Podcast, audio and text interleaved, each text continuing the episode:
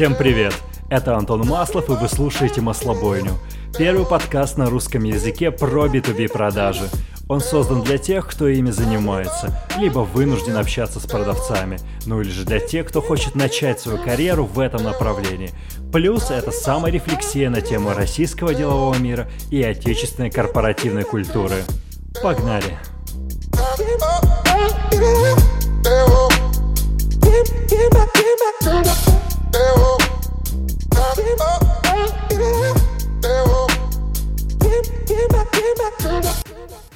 Буквально несколько слов о том месте, где это было записано. Это цех. То самое место, где остановился мой профессиональный характер B2B продавца и где я впервые начал задумываться о том, что не так с этой профессией, что можно сделать лучше. Здесь я получал свои первые бонусы, первые расстройства и первые неврозы. Но вместе с тем, это то место, где я научился по-настоящему профессионально дружить и строить долгосрочные отношения. Для тех, кто не в кейсе, цех — это коворкинг фонда развития интернет-инициатив.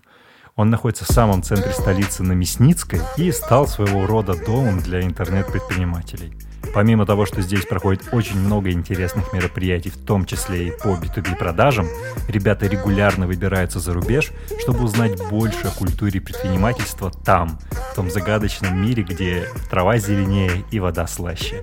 Мне кажется очень символичным начать новый формат маслобойни именно здесь. Именно поэтому погнали!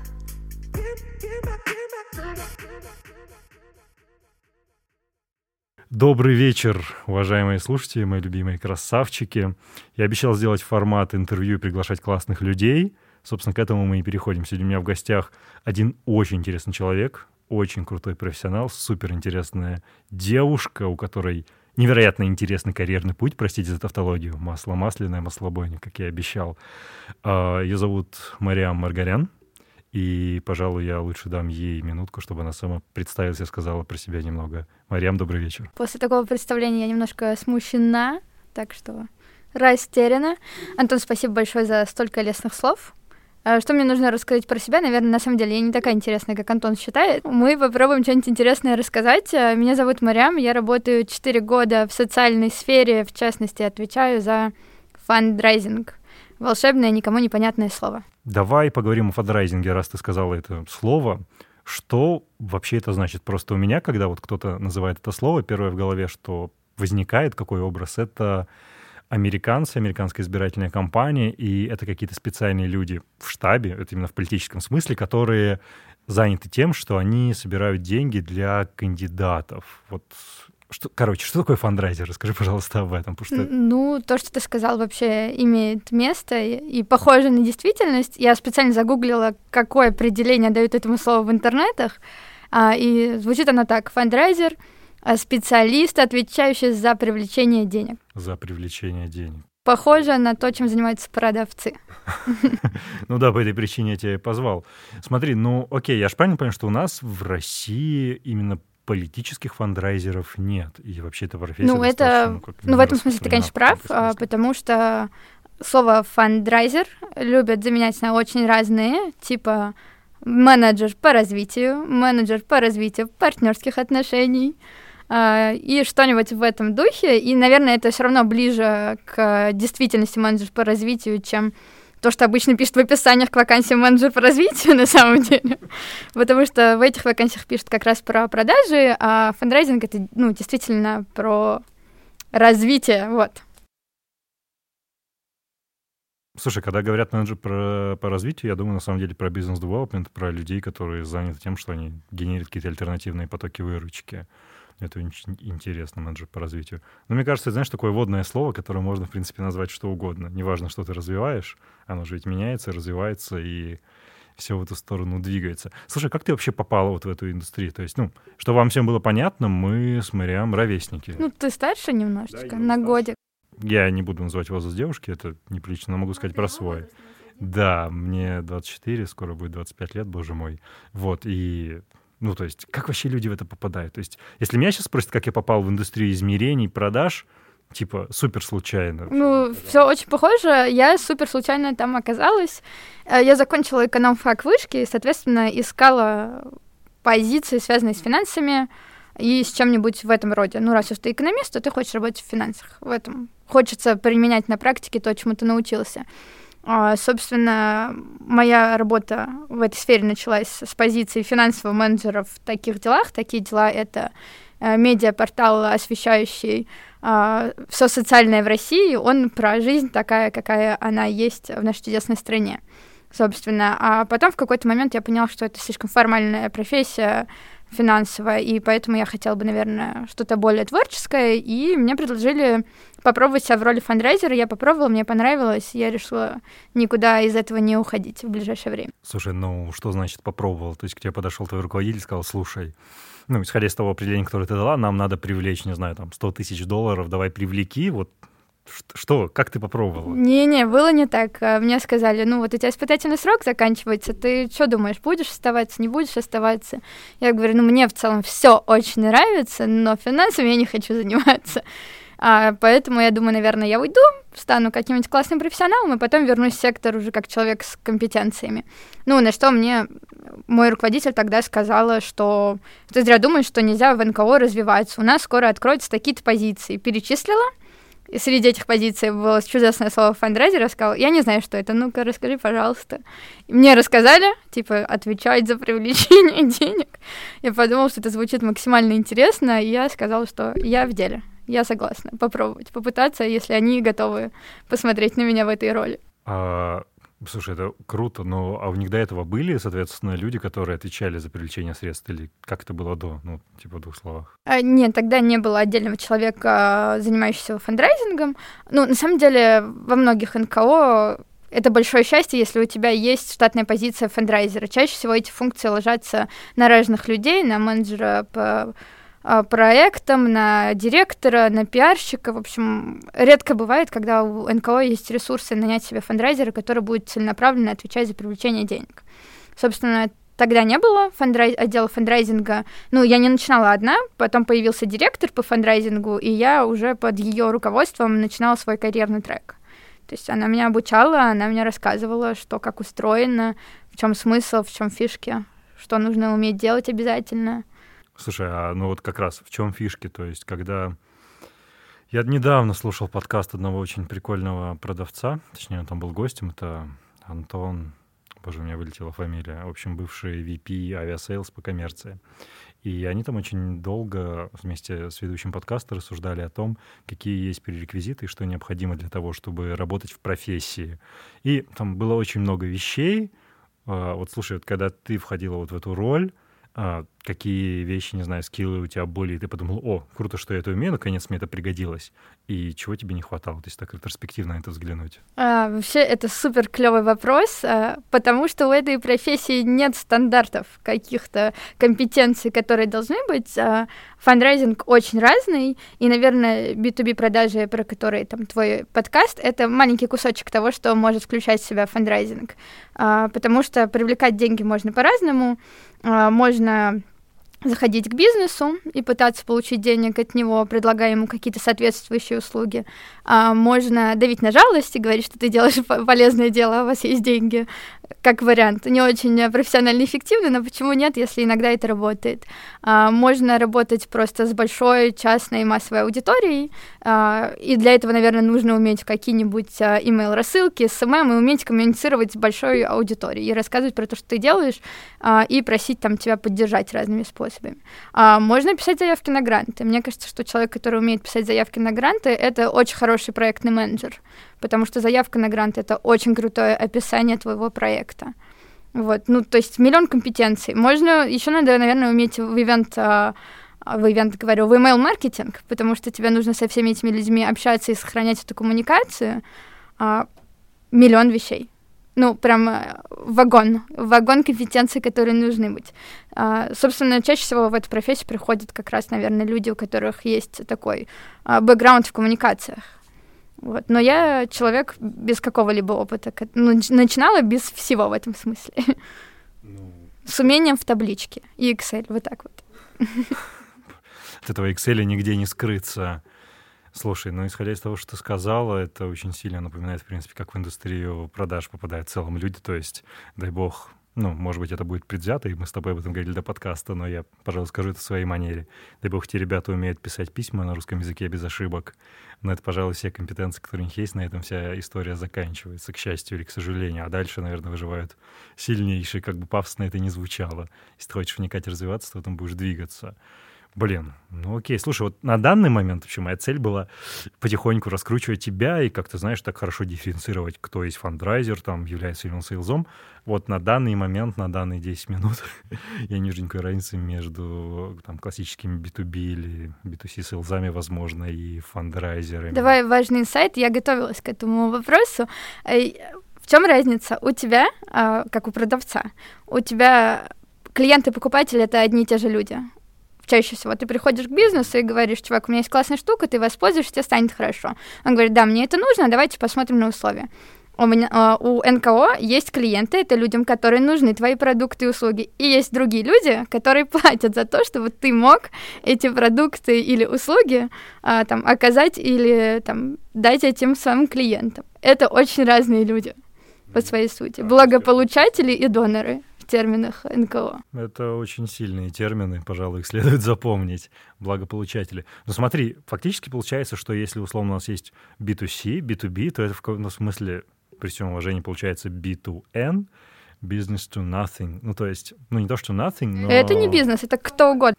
Это кто угодно, да. То есть фактически выступаете мостиком между теми, у кого есть деньги, и теми, кому кто нуждается в помощи, правильно я понимаю? Ну, наверное, да, можно грубо вот так вот сформулировать. Да, это достаточно грубо. Слушай, а если сделать шаг назад и взглянуть на рынок в целом, ты сказал, что очень круто, если в принципе в компании, в НКО, если есть человек, который занимается привлечением средств целенаправленно.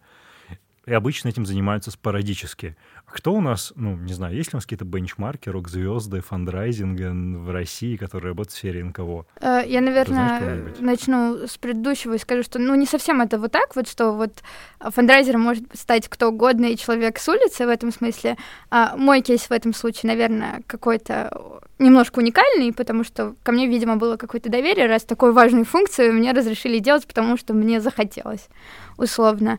А, но два момента. А, первое, что специалистов на самом деле нету в этом, ну, не то, что нету, их просто очень мало. Любому НКОшнику нужно, если мы когда-нибудь откроем а, вакансии в секторе, каждый фонд будет искать себе фандрайзера. Все будут хотеть фандрайзера. Ну, потому что специалистов очень мало. Ну, просто мало. При этом второй момент, а, что он всем нужен, но не у всех есть деньги на то, чтобы оплачивать работу такого специалиста. И тут вот этот замкнутый круг что нужен фандрайзинг, чтобы, э, фандрайзер, чтобы привлекать деньги, а деньги нужны, чтобы оплачивать работу фандрайзер. Ну, понятно, что это разные суммы в целом, но как бы замыкается вся эта история вот так вот. Очень сложно. Это мне очень сильно напомнило отрывок из Простоквашина, где, кажется, дядя Федор говорит, что чтобы что-то купить, продать, нужно что-то купить, а у нас денег нет. Пожалуйста, я сделаю эту вставку, пусть кто-нибудь улыбнется, потому что это прекрасная мысль. Да, действительно, надо нанять специалиста, на него нет денег, но при этом нет денег, в принципе, чтобы вести бизнес, надо бы нанять специалиста, который будет эти деньги привлекать. Это очень, да, замкнутый круг. Слушай, смотри, окей, кто угодно может выступать, получается, субъектом, донором средств, кто угодно может выступать благополучателем. Давай поговорим о субъектах. Ну, я предполагаю, что это какие-то крупные корпорации, либо состоявшиеся успешные люди, не знаю, миллионеры, миллиардеры, которые занимаются филантропией. Но в чем их интерес? То есть понятно, что ну, и все слушатели, и я там сразу понимаем, что окей, это хороший имидж, что хороший пиар, хороший там publicity, как это называется. То есть ты жертвуешь деньги на благотворительность, это круто. Но ведь на одном таком аргументе как бы ты далеко не уедешь. Почему это выгодно вот тому, кто эти как там, жертв, донор, вот, да, кто жертвует эти средства? Ну, это очень классный вопрос, и в этом, наверное, тоже вся сложность. Ты должен прийти кому-то, объяснить, что ему нужно помочь кому-то другому, и проблема та, которая тебя не касается, и, возможно, вряд ли будет коснуться. Условно я приду к тебе и скажу, Антон, нужны деньги на покупку аппарата ИВЛ, это искусственная вентиляция легких. Типа, ты скажешь, ну и чё? У меня нет проблем с легких с легкими. У меня вообще все зашибись в жизни. Как, какой ИВЛ? Я не буду. Я скажу, ну, Антон, типа, там вот кто-то, кому очень надо, он без этого вообще, это такой, тогда ладно. Но потом же появится третий, второй, десятый, что делать? Ну, короче, это такая история. А, с этим работает вообще по-другому. Ну, например, в случае, если ты работаешь с бизнесом, Тут есть э, два классных момента, э, два, две, наверное, две, два отдела или два департамента, к которым ты можешь как НКО заходить в зависимости от того, что ты можешь предложить. Это КСО департамент, корпоративная социальная ответственность, и это, э, наверное, там пиар и маркетинг. Вот. А к КСО департаменту ну, почти все компании сейчас стараются развивать свою корпоративную социальную ответственность. Это достаточно новая тема, наверное, для России, но при этом все крупные западные бренды, которые у нас есть, у них есть эти программы. А, вот, и что они пытаются делать вообще КСО? Это минимизация того негативного воздействия, которое оказывают корпорации на общество. Ну, понимаешь. То есть, условно, если ты какой-то там завод, производящий что-то вредное, то ты там в рамках своей КСО э, пытаешься минимизировать этот вред и запускать какие-то экологические инициативы. А если ты при этом НКО, которая занимается той же самой экологией, то ты можешь прийти к этой корпорации и предложить сотрудничество в рамках этой КСО-программы. Типа, вот вы делаете инициативу в экологии, мы тоже, давайте соединим наши усилия и сделаем что-то годное. У нас есть экспертиза в этой сфере. Вот так. Слушай, ты очень интересный момент затронула. То есть э, ну, это, наверное, отчасти очевидно, что некоммерческие организации, они, ну, именно благотворительного типа, они между собой еще подразделяются на какие-то индустриальные или функциональные направления. Ну, то есть, как ты сказала, кто-то, кто работает конкретно по экологии, кто-то, кто работает, допустим, э, с людьми, оставшимися там без крова, возможно, бездомными, кто-то с теми, кто там, возможно, излечимо или неизлечимо болен. Вот таким образом, да, делится? Ну, вообще очень по-разному, да. Тут а, в этом смысле как НКО свободен прописать свои ограничения в своем уставе. С кем ты будешь работать, кто твоя категория благополучателей. То есть есть по-разному. Есть фонды, которые работают со, со взрослыми. То есть у них есть это ограничение, что они там будут помогать адресно взрослым людям, которые оказались в беде. Есть фонды, которые категоризируют себя как фонды, которые работают с детьми. А есть фонды, которые говорят, мы работаем там с определенным типом онкологии, и тогда любые люди с этим заболеванием в рамках этой проблемы могут к ним обратиться. Ну, то есть я понял. Слушай, я как такой э, настырный клиент хочу все равно сделать, ну, не клиент, там, донор, я пытаюсь это слово запомнить. Хочу сделать шаг назад. Так почему мне это выгодно? Почему я должен тебе давать деньги на Avails для того, чтобы ну, кто-то жил как бы цинично, это не звучало? Ну, то есть вот в чем мой интерес как донора? Ну окей, fine, ты мне предлагаешь хороший пиар, да, окей, я доверяю вам, вы распределите, э, грамотно распорядитесь моими средствами, ну и что? Мы о тебе говорим как о частном лице или как о корпорации? Ну давай как о корпорации. Ну вот о корпорации, да, мы вот э, о корпорации мы начали говорить про, наверное, КСО, да, мы начали с КСО департамента, с того, что это могут быть э, совместные точки прикосновения в, в зависимости от проблемы, которой занимается фонд и компания. Они чаще всего компании пишут, э, какие у них есть программы в устойчивом развитии. И, собственно, НКО могут делать какой-то research и пытаться обратиться найти общие интересные истории, которые будут всем выгодны. А второй момент — это пиар и маркетинг. Ты можешь быть классным НКО, который будет делать потрясающие большие мероприятия, на которые ходит а, целевая аудитория компании. И ты можешь прийти и сказать, чувак, мы делаем классное мероприятие, там будет твоя целевая аудитория, она будет подогретая, а мы взамен, не знаю, обклеим все на свете твоими логотипами, что у нас есть. У нас еще будет какой-нибудь именитый ведущий, который со сцены там а, назовет и, и объявит твой бренд. А еще мы можем придумать какую-нибудь классную промо-акцию вместе, где у тебя появятся лиды, если они тебе нужны, там, и это твоя задача. В общем, давай подумаем. И они говорят, о, классно, мы хотели как раз давно там выйти на аудиторию молодежную, типа 18-35, а, а у вас будет рок-концерт, подходит, давайте интегрируемся в это. Mm. Окей, да, теперь как бы это стало абсолютно очевидно. Хорошо, а смотри, если мы будем говорить о твоей практике, о твоем опыте, какой из форматов, на твой взгляд, привлечения средств э, наиболее эффективен. То есть я здесь говорю скорее не об объеме средств, наверное. Ну, очевидно, что гранты будут приносить очень много денег, если ты правильно все подал и получил. Но типа какой канал привлечения средств наиболее эффективен? Вот что может обеспечивать стабильный приток средств э, в НКО, чтобы вы жили и развивались? Частные массовые пожертвования. Это самый устойчивый, самый устойчивый канал, который можно развивать и над которым, над развитием которых сейчас э, занимаются почти все. Все очень стараются э, максимально расширить свою эту донорскую базу и максимально хорошо работать э, в этом сегменте. А, что такое частный, массовый фандрайзинг? Это когда я прихожу к тебе, Антону, моему другу, и говорю, Антон, ну мы тут важными делами занимаемся, давай ты нас поддержишь. И у меня таких Антонов миллионы. И вы все жертвуете небольшие деньги, типа 30, 100, 500, ну кому сколько комфортно, на самом деле, это не обязательно. И вот у вас уже критическая, критическая масса, а, которая обеспечивает мне какую-то знатную часть бюджета. При этом, если а, Антон в твоем лице отвалится, для меня не суще... ну, несложно будет привлечь э, других Антонов. Извини, что мы на... Э, Я абсолютно в Антона человеках разговариваем.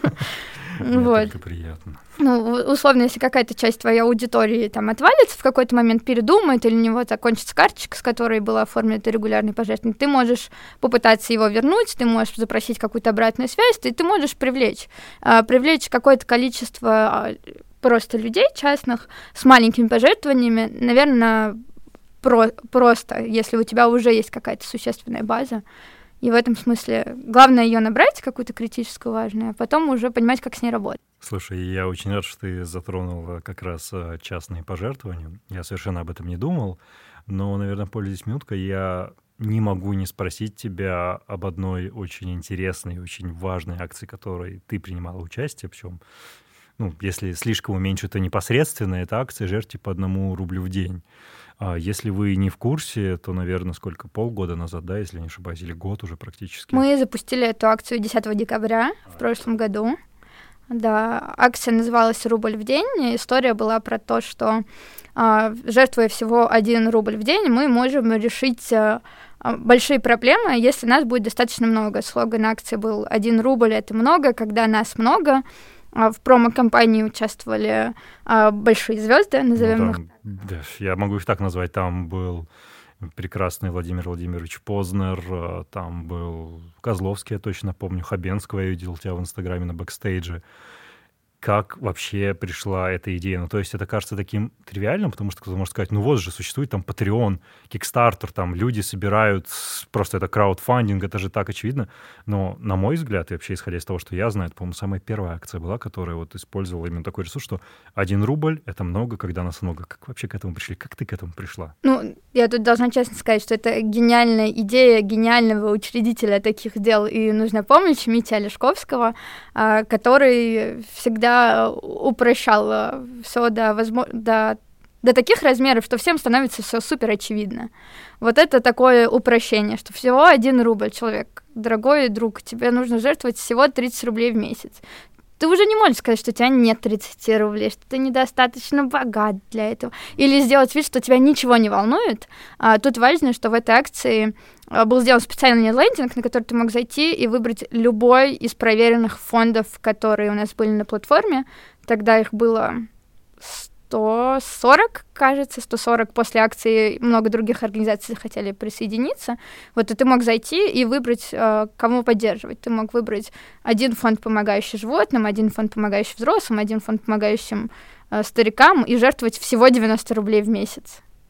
И помогать а, при этом трем организациям. То есть в каждую организацию ты по одному рублю стабильно направляешь, то есть, ну, 30 рублей в месяц. Да. В кажд... А, окей, я просто почему-то подумал, что это был, знаешь, такой консолидированный поток, а вы потом уже как-то это перераспределяли. Нет, это, слушай, это идеологически неправильно. Вот это вот э, вы перераспределили. Донор должен сам принимать решение осознанно, на что он жертвует, и почему он жертвует, и почему вообще он делает такой выбор.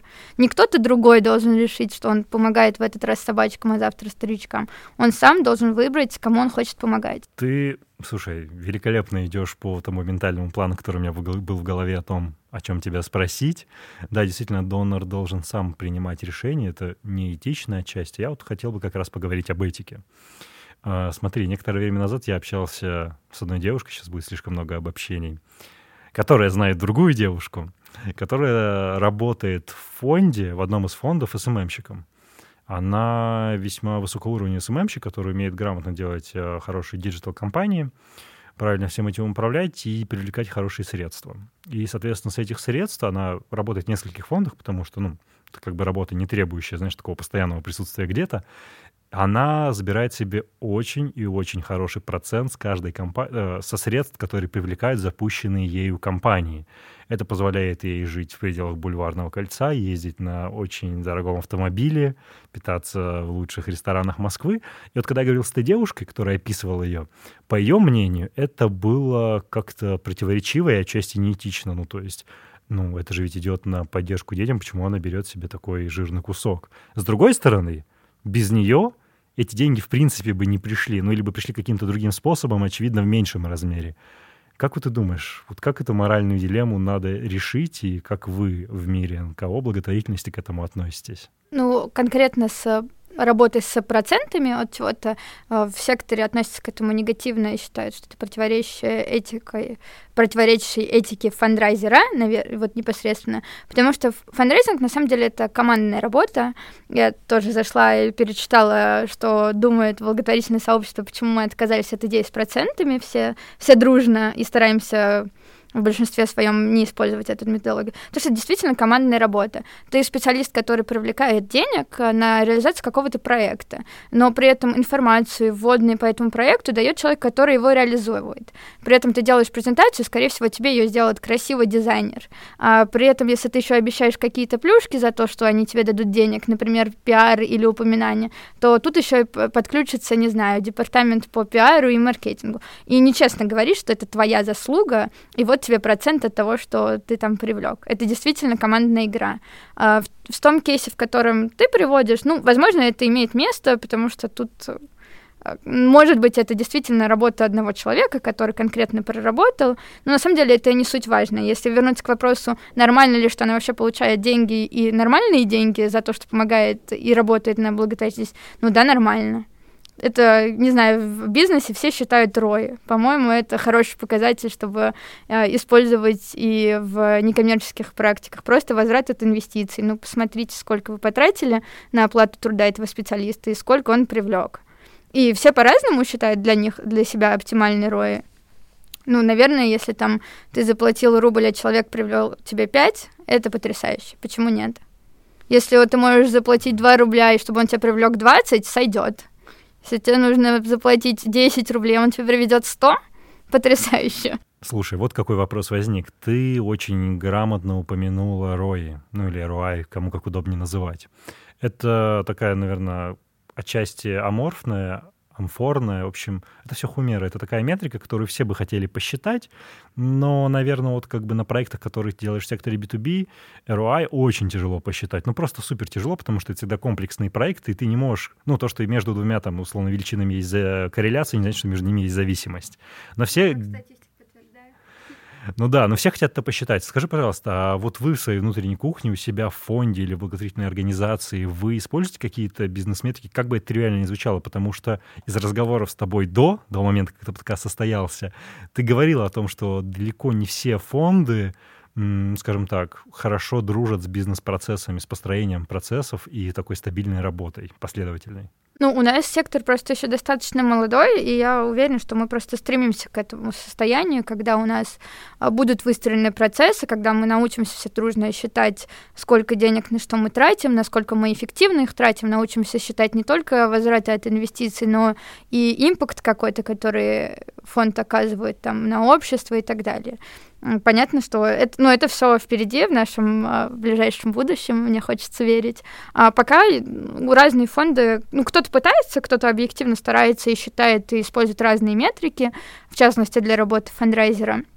Кто-то пока нет, а, кто-то задумывается, но не разработал для себя методологию, у кого-то есть там надежды на то, чтобы высчитать и придумать какой-то общий стандарт для сектора. Ну, очень по-разному. Сейчас я бы вот на скидку не сказала бы, не назвала бы пять фондов, которые используют классные методы. Хотя я знаю, что вот есть клевые кейсы, но и то сказать, насколько они с точки зрения методологии правильные и корректные, ну, я бы не рискнула. Правильно ли я понял тебя? Блин, как дурацкий сейлс говорю, правильно я вас понимаю? Э, внутри, ну, то есть в силу развития индустрии, внутри компаний, которые занимаются благотворительностью, прости, фондов, ну, пусть будет компаний, э, сейчас только идет такая стадия становления, не знаю, начало процесса отрочества, может быть, молодой зрелости, если так можно выразиться, поэтому некоторые вещи могут быть, ну, такие достаточно расплывчатые, неструктурированные, непоследовательные. Да, да. Ну, вот все ровно именно так и есть. И при этом а, у меня еще какое-то, наверное, искаженное в этом смысле восприятие, потому что я живу в Москве, и в моей лете в Фейсбуке а, большие крупные фонды и их представители, у которых еще в этом смысле более-менее все налажено. Но на самом деле это просто маленькая часть НКО, и по всей России их сильно больше, и там все сильно хуже с процессами. Там не все сотрудники НКО считают нормальным самим себе выплачивать зарплату за то, что они делают потому что им кажется, что это неправильно, они делают доброе дело и должны еще получать за это зарплату, ну, понимаешь. То есть э, с каким-то таким э, условным, с, э, с работой над общественным сознанием в том, что сотрудник НКО должен получать деньги, и это нормально, и не просто деньги, а нормальные деньги, как везде, потому что он работает. А, ну, такая, такая дискуссия только последние, наверное, несколько лет идет в секторе, где пытаются поднимать этот вопрос и пытаться изменить, наверное, восприятие, во-первых, этой темы, потому что все равно все еще там, если там открыть любой благотворительный сбор и посмотреть какие-то комменты, все равно появляются люди, а вот вы возьмете процент собранных денег на собственное администрирование, нам это не подходит, а, вот вы врунишки, лучше пойду адресно кому-нибудь помогу и что-нибудь такое. Блин, хотел классный вопрос спросить про то, а как вот существуют такие условные маркетплейсы фондов, как а, Добро Mail.ru? Например. Но мне кажется, что они там живут просто на деньги мейла и как бы особый процент себе не берут. Хотя, может быть, и берут, честно говоря, не знаю. есть какая-то информация про ну, это? А, да, это Добро Mail.ru — это часть а, той же самой корпоративной социальной ответственности самого мейла. А, там есть а, маленький штат сотрудников, работающих конкретно на этот проект. Э, да, они существуют на деньги мейла, у них нет потребности в том, чтобы искать деньги на свое собственное существование. Но при этом они помогают собирать фондом средства на их проект. Да, ну это очень крутой проект. Если вы в нем не принимаете участие, пожалуйста, зайдите на сайт добро.mail.ru. Это, ну, я при всем уважении там, к твоей работе, к твоему фонду, это невероятно крутой такой маркетплейс благотворительности, где вы можете выбрать, кому сколько жертвовать, и это тоже очень хороший канал для кого-то, ну, не знаю, правильной траты своих средств, для кого-то индульгенции, кто как лучше считает. Слушай, ты говорила про людей, которые приходят в комментарии, говорят, вот вы рунишки, берете свои проценты, я пойду пожертвую сам. А жертвуют ли? Ну, то есть я знаю, что у нас достаточно, ну, как сердобольные в хорошем смысле люди, ну, то есть россияне. Ну, это как минимум об этом говорит просто сама успешность такого формата, как в вечерних новостях, а, собирать деньги по СМС на лечение какого-нибудь ребенка или ну, преимущественно детей.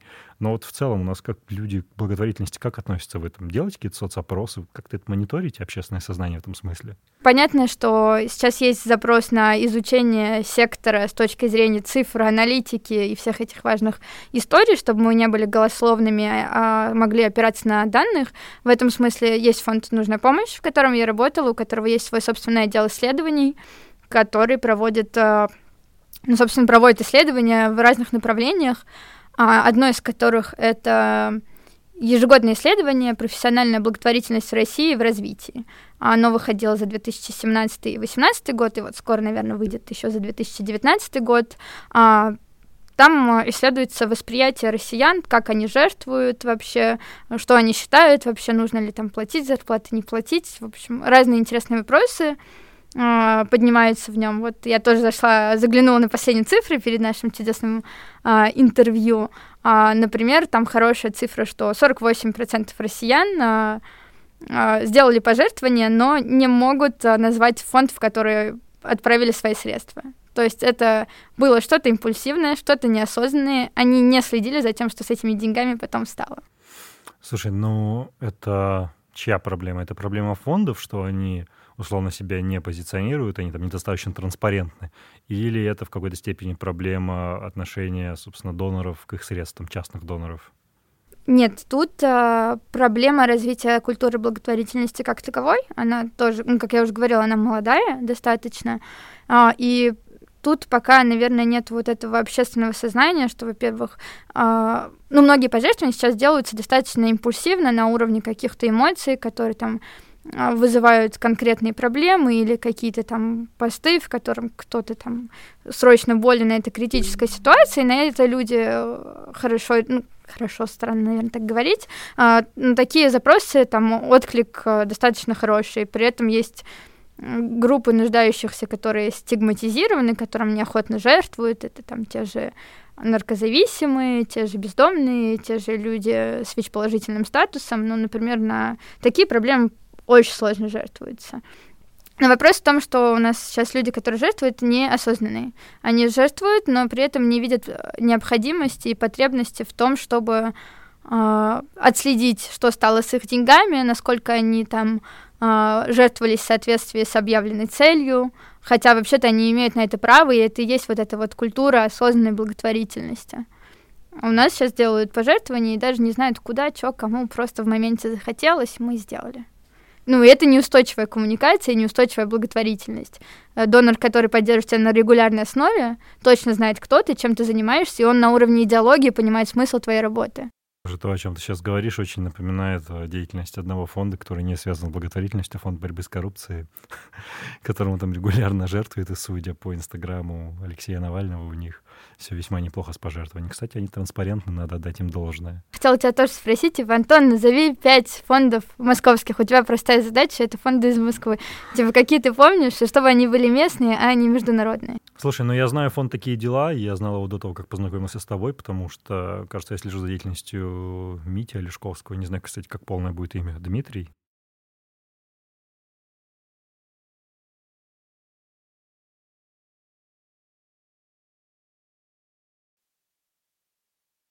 Ну, смотри, даже на уровне того, что ты уже перечислила два из пяти, отмечу, но все равно а, ты при всем при этом не можешь назвать сейчас человека, которым этим занимается, и какое-то название инициативы. И примерно вот с таким пониманием ситуации, наверное, живут э, все, ну, остальные люди, вот эти вот 48%, которые не знают, куда они пожертвовали деньги.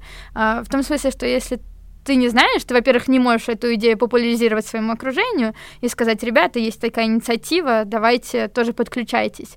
А в этом смысле, если ты лояльный к фонду, то хорошо бы, чтобы ты это все рассказывал. Слушай, я все-таки вспомнила фонд Константина Хабенского, разумеется, и он делает вообще там феноменальную работу, кажется, по борьбе с онкологией, с раком. Затем это фонд Чулпан Хаматовой «Подари жизнь», если я ничего не путаю. Он достаточно хайповый, ну, благодаря ее имени. И мой однокурсник работал в фонде, вот сейчас бы не ошибиться позорно, то ли обнаженные, то ли обожженные сердца. Обнаженные сердца. Обнаженные. Все, Он тоже хайповый достаточно. Ну вот, видишь, пять я назвал. Я да, неплохо, неплохо. Но мы все еще помним, что название второго и даже название инициативы не было. Вот это просто, это не в смысле, чтобы кого-то пристыдить, а это в смысле, что ну так обстоят дела в целом. И чаще всего люди не назовут тебе пять организаций. Я назову, но ровно потому, что я работаю в этой индустрии. Это да. Ты работаешь в этой индустрии. Давай сейчас как HR спрошу тебя. Сколько лет ты вообще в этой истории уже крутишься? Сейчас идет четвертый год. Четвертый год. То есть, ну, наверное, по меркам такого эйджистского рынка ты еще молодой специалист, ну, там, вне зависимости от твоих компетенций. Типа, сколько вам лет? Сколько лет вы работаете? Угу, вы еще молодой специалист. Не могла бы ты назвать, наверное, несколько да, и несколько, несколько ключевых трудностей, с которыми тебе пришлось столкнуться за эти четыре года с точки зрения твоего карьерного развития. Здесь говорю обо всем. Я говорю и о твоем возрасте, и ну, не люблю это дурацкое понятие женское лидерство, но мне кажется, гендер здесь тоже имеет значение. Вот типа были у тебя какие-то сложности, помимо тех, которые я назвал, которые ты могла встретить, с которыми ты могла столкнуться в твоем карьерном развитии? Слушай, ну, наверное, начну просто с самого интересного, это про гендер, в том смысле, что сектор, он преимущественно женский, в том смысле, что в основном там работают женщины. А, мужчины в НКО — это редкость и скорее исключение. Да, это правда так. Я не назову сейчас процентное соотношение сотрудников в плане возраста, но это так и есть. То есть в НКО работают женщины. Вот так вот. Зафиксируем эту историю. Так что тут нет проблем. А, вот. А, на уровне возраста, наверное, тоже нет. Я приходила вообще в НКО работать на третьем курсе своем. Но при всем при этом у меня уже был рабочий стаж к этому моменту. Я работала до этого два года в Canon Russia, а до этого я шесть лет возилась в бухгалтерии а, бизнеса своего отца, так что понимание того, как это все устроено с точки зрения как какой-то, наверное, административно-бухгалтерской штуки, у меня было еще со школы, поэтому не знаю, насколько это существенно в этой ситуации. А, в сектор приходят люди очень разного возраста, и это тоже прикольно, как молодые специалисты, которые... Ну, наше поколение, оно более такое а, идеологическое. Как правильно сказать-то? Идейное, может быть. Может быть, идейное. Ну, то есть нашему поколению важны смыслы. И они в это все много вкладывают. Ну, то есть мне очень часто приходят вопросы от наших ровесников. Вот ты работаешь в благотворительности, а мы тоже хотим работать своим смыслом. Подскажи, куда можно пойти, чем можно заниматься в НКО. И это прям частая история. А сюда же приходят состоявшиеся профессионалы, достаточно успешные в тех индустриях, которые работают, те, которые, опять же, приходят сюда за смыслами. Они достигли многого, они от этого устали, им хочется заниматься штуками, в которых они видят смысл и которым хотят там посвятить э, свою карьеру дальше. И это очень опытные люди из очень крутых сфер, ну то есть ты смотришь такой там бэкграунд и думаешь, серьезно, ты можешь делать такую карьеру где-то там, но ты приходишь к нам, делать добро, ну, это восхищает. Блин, ну да, это звучит очень круто. Как такая своеобразная отдушина. Ну, то есть применить свои скиллы в правильном направлении, не на пользу корпоративной жадности каких-то крупных гигантов, а именно в сторону добра и помощи людям. Да, окей, fair enough.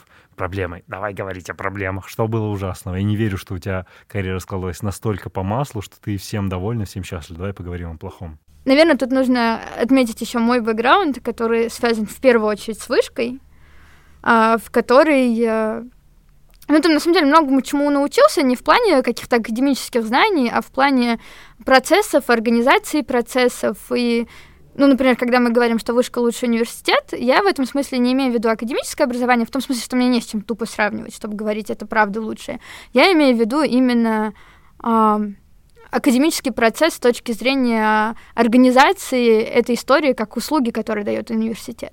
То есть ты никогда не придешь на пары, и она вдруг внезапно отменилась. Ты, ты, скорее всего, узнаешь об этом точно заранее. У тебя будет миллион приложений, ЛМС, тебе не поставят плохую оценку, потому что у тебя плохое настроение. И в этом смысле университет тебя подготовил к, к твои ожидания вообще от окружающей действительности, что она такая же будет. Э, Четкая, фактическая, безэмоциональная в каком-то смысле структурная, с хорошо выстроенными процессами, а где они будут плохо выстроены, ты нажмешь на красную кнопку и даешь какие-то фидбэки, и все наладится условно. И поэтому с этим сложно, когда ты приходишь, и какие-то штуки не работают, а, и ты не всегда можешь, как человек, который находится внизу на условно менеджерской позиции, исправить что-то структурно и содержательно, как тебе кажется правильным. Ну, во-первых, не всегда ты действительно прав, но тут вопрос в том, насколько вы можете коммуницировать так, чтобы услышать друг друга и отстоять там точку зрения друг друга. А в этом смысле, кстати, мне, наверное, повезло с своей предыдущей работой, потому что у нас не было в этом смысле каких-то барьеров на уровне позиций. Если ты был не согласен там, с учредителем фонда, ты мог сказать, что ты с этим не согласен, и вы бы достаточно продуктивно продискутировали бы, и либо он тебя убедил бы, либо ты его. Ну, то есть там были возможные варианты, но так не везде. И это тоже скорее исключение, чем правило. Слушай, ну по поводу вышки я подпишусь, пожалуй, под каждым словом. А, для всех, кто не понимает, что значит вышка, вышка, вышка, это высшая школа экономики. А, да, тот самый известный университет, о котором вы, я уверен, слышали, и причем много всего противоречивого, как одновременно и хорошего, и странного, и вводящего в заблуждение. Да, выпускники — это и прекрасный альма-матер, и я абсолютно согласен с тем, что ожидания действительно сформируются на очень высоком уровне. Я, например, для себя последние месяца три проводил очень большую работу для себя и с собой относительно того, что у меня в голове из-за вышки сформировалось, знаешь, такое убеждение, что все должны делать свою работу одинаково хорошо. Абсолютно все. Вот мне просто пофигу, ты должен делать свою работу хорошо, если ты работаешь со мной. И, конечно, вот, наверное, месяц назад у меня была просто дикая фрустрация. Мне пришлось взаимодействовать с одними ребятами, кажется, предговорил в одном из подкастов. Ну, просто шестая итерация мне присылают не то, что нужно, и у меня мне просто было очень тяжело. И я долго думал тем, что окей, это вне моего контроля. Я не могу на это повлиять. Я должен делать свою работу хорошо. Это мое преимущество над ними. Но другие люди не обязаны это делать. Это все такие флешбеки, отголоски, психологические вышки в первую очередь. Не, ну почему не должны? Должны. Просто тут вопрос... Нет, конечно, все люди, если ты подписался под какую-то работу, ты должен сделать ее хорошо. Почему? Ну тут как бы Что значит почему? Ты взял на себя какое-то обязательство, ты должен его выполнить. Друг... Ну, ну другое дело, что это не совсем возможная история в реальности, но фишка в том, чтобы стремиться к этому. Стремиться к максимально хорошему. Слушай, меня один там важный человек, вот очень хороший челленджер, я говорил ровно теми же словами, что и ты, что, ну, то есть ты взял на себя обязательства, действительно, ты должен выполнить их на максимально возможном уровне с точки зрения качества. Ну, то есть, вот ты можешь делать хорошо по-своему настолько, сделай. Ну, не должно быть никаких ограничений, тормозов, причин, почему ты не сделал. Но мне вот реально, меня ставит в тупик вопросом, почему? Ну, это важно для тебя. То у тебя такие ценности. Для другого человека совершенно не важно, он считает, ну, это абсолютно нормальным. Это, как, знаешь, какой, наверное, инсайт, к которому я пришел?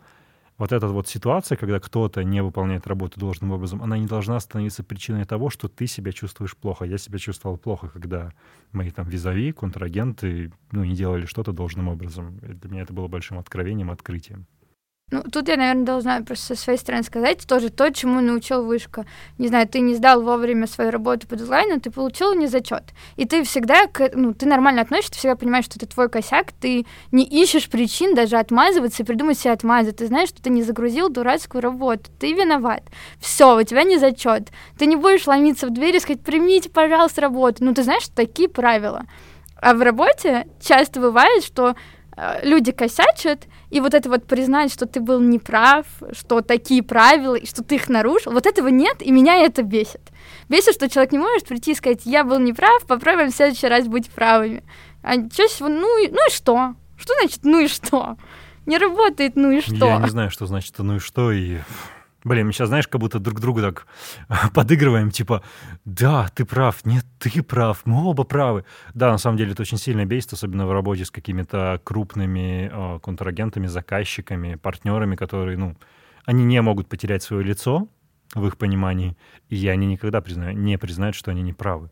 Это ровно та же причина, по которой тебе не отвечает срок. Не просто потому, что, ну, на тебя всем пофиг, а вот это вот, ну что, ну не ответил я ему в срок, что мир остановится. Да пофиг, у меня есть более важные дела, это невероятно раздражает. Ну вот я этого не понимаю, но мне кажется, это вот если мы будем придумывать какие-то критерии профессионализма, мне кажется, что вот это одно из них. Если ты не прав, признать, что ты не прав, подумать, как можно в следующий раз сделать лучше и не наступить на эти грабли. Ну вот серьезно. Если ты не делаешь, не признаешь, что ты не прав, значит, ты не делаешь работу над ошибками, значит, это ситуация, которая обречена повторяться бесконечное количество раз, э, и это ужасно. Ну вот прям невероятно. Это правда. Слушай, а мы плавно подбираемся к концу. Я знаю, что хочу спросить. Не могла бы ты сформулировать такой просто отхок вопрос три основных правила, принципа, которыми ты руководствуешься в работе? Вот что для тебя таким является настоящим севером, компасом во всей этой огромной карьерной гонке и безумной московской суете? Интересно, в плане вообще глобальной работы или в плане Не, ну с учетом того контекста, кем ты являешься сейчас, в какой индустрии ты развиваешься. Вот. Ну, наверное, важный инсайт для фандрайзера и, мне кажется, для продажника в том числе, это в том, что э, люди дают деньги людям. Неважно, делаешь ты на юридическом уровне транзакцию корпорация фонду, корпорация корпорации, неважно, люди дают э, деньги людям, и тут важно, какой персепшн ты производишь на своего контрагента. И это прям, ну, надо держать в голове, и в каком-то смысле отчасти я чувствую в этом какое-то, знаешь, э, как это правильно сказать, лицемерие? в каком-то смысле, ну, потому что ты, э, ну, ты на самом деле не должен показывать какую-то свою ну, свою true эмоцию, которая есть в моменте, ты должен э, максимально быть сдержанным и э, очень холодно смотреть на все происходящие процессы, потому что это тоже критерий, наверное, профессионализма, и это сложно. Но если ты работаешь с людьми, то это для тебя важно. Ты должен научиться этому быть таким безэмоциональным, при этом всегда корректным, вежливым. Ну, понимаешь, весь этот комплект вещей. Понимаю, я иногда очень сильно наступаю на эти грабли и, наверное, веду себя недолжным образом вот с точки зрения этого конкретного убеждения. А вот второе, наверное, ну, для меня это было важно, а, всегда структурировать все, что есть. Мне очень тяжело находиться в хаосе ну, прям вот я не могу. Все, что, все, что я могу, я стараюсь структурировать, собрать в табличке, придумать какие-то процедуры, прописать и зафиксировать их, чтобы не было, что в первом случае мы поступили так же, во втором аналогичном случае мы поступили по-другому, и ты такой, почему? Почему так происходит? Давайте проговорим и решим, как мы действуем, чтобы это был вот нормальный кейс, чтобы мы знали, к чему апеллировать в будущем. Может быть, мы его поменяем, но у этого должен быть какой-то практический подход, а не «я считаю». Что значит «я...» Слушай, я полностью согласен. Хаос — это невероятно, да одинаковые кейсы, разные подходы, типа what? И, наверное, важное третье, и то, чего мне, кстати, кажется, что ну вот прям не хватает этого всего, не в смысле там у меня как-то глобально, это э, принцип базового уважения ко всем, с кем ты общаешься. Как насчет уважения к себе? Не могу не спросить. Да, и это в том числе. Тут я имею в виду даже, когда ты говоришь, что кто это не отвечает и считает, что это ок, это неуважение. Мне кажется, что это проявление неуважения. Что уважительно и к себе, и по отношению к себе тоже сказать, что ты там не успеешь, не успеваешь сегодня, извиниться, придумать себе новый дедлайн, к которому ты это сделаешь, но в любом случае держать эту коммуникацию в тоне, когда все, все в курсе. Это должна быть прозрачная коммуникация. Сто процентов, сто процентов. На самом деле самоуважение очень большой поинт. Мне кажется, он и молодых специалистов касается очень сильно. Но, наверное, нам потребуется еще целый час, чтобы про все это поговорить. Пожалуй, главная мысль в том, что э, университеты, особенно такие университеты, как Вышка, очень хорошо учат тебя как раз тому самообладанию, безэмоциональности, тому терпению, если это слово здесь уместно. И достаточно часто мы позволяем со стороны потенциальных работодателей в силу своего возраста и некоторого синдрома самозванца проявлять то самое неуважение к тебе, считая, что ну, это абсолютно нормально, я только нахожусь у подножья карьерной горы, карьерной пирамиды. И, безусловно, ну, мне кажется, этому нет места в карьере, потому что если ты, например, ищешь работу, регулярно кто-то ищет работу, мы все на рынке труда, то ты должен как бы тоже знать себе цену и не позволять вести себя откровенно хреново. Ну, надеюсь, как бы это обойдет стороной всех остальных. Меня не обошло, но про это можно говорить сколько угодно. Ну, мы про это, наверное, как-то уже говорили с тобой вне рамок как раз этого подкаста. А, ну, тут, тут, тут ты очень прав, и мне кажется, что это отчасти потому, что все, что происходит, оно сильно непрозрачное. Я имею в виду тот же рынок труда. Ну, вот ты не знаешь, чего ожидать. А, когда ты идешь на собеседование, тебя выбирают, но ты тоже выбираешь. И это всегда для кандидата, наверное, стрессовый момент, потому что он вроде бы как в позиции человека, которому что-то надо, но вообще-то на той стороне людям тоже нужно, чтобы у них был хороший специалист, соответствующий их критериям. И тут важно тоже понимать, что а, не только ты продаешь себя, но и они делают то же самое. И это надо держать в голове, и в случае, если что-то не соответствует твоим ожиданиям, надо уметь это признать и сказать, что тебе это не подходит. Это очень сложно сделать, если Супер у тебя нет тяжело. работы. Да, если у тебя нет работы. Да, и бы... ты в каком-то там а, вольном плавании, всегда есть этот риск, а вдруг другого шанса не будет. Ну, что я могу сказать? Будет. Надо это держать в голове, будет другой шанс. Это очень позитивно, наверное, который мы Да, другой шанс будет. Вот, Мариам, большое спасибо, что ты пришла, поделилась теми мыслями, которые у тебя есть. Это было невероятно круто. Мне кажется, это идеальное, отли... Э, идеальное начало для формата интервью в моем подкасте. Дальше будет больше. Большое спасибо, уважаемые слушатели. Был рад вас слышать. Марьям, есть что сказать напоследок? Да, я тоже рада, что мне тут дали слово рассказать об этой специфичной профессии и, может быть, поделиться своим видением.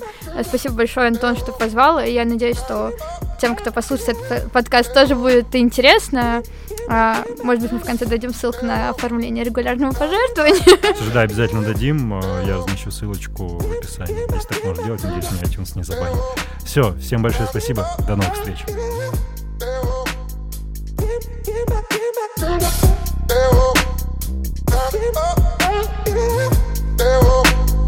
Give me, give me, give me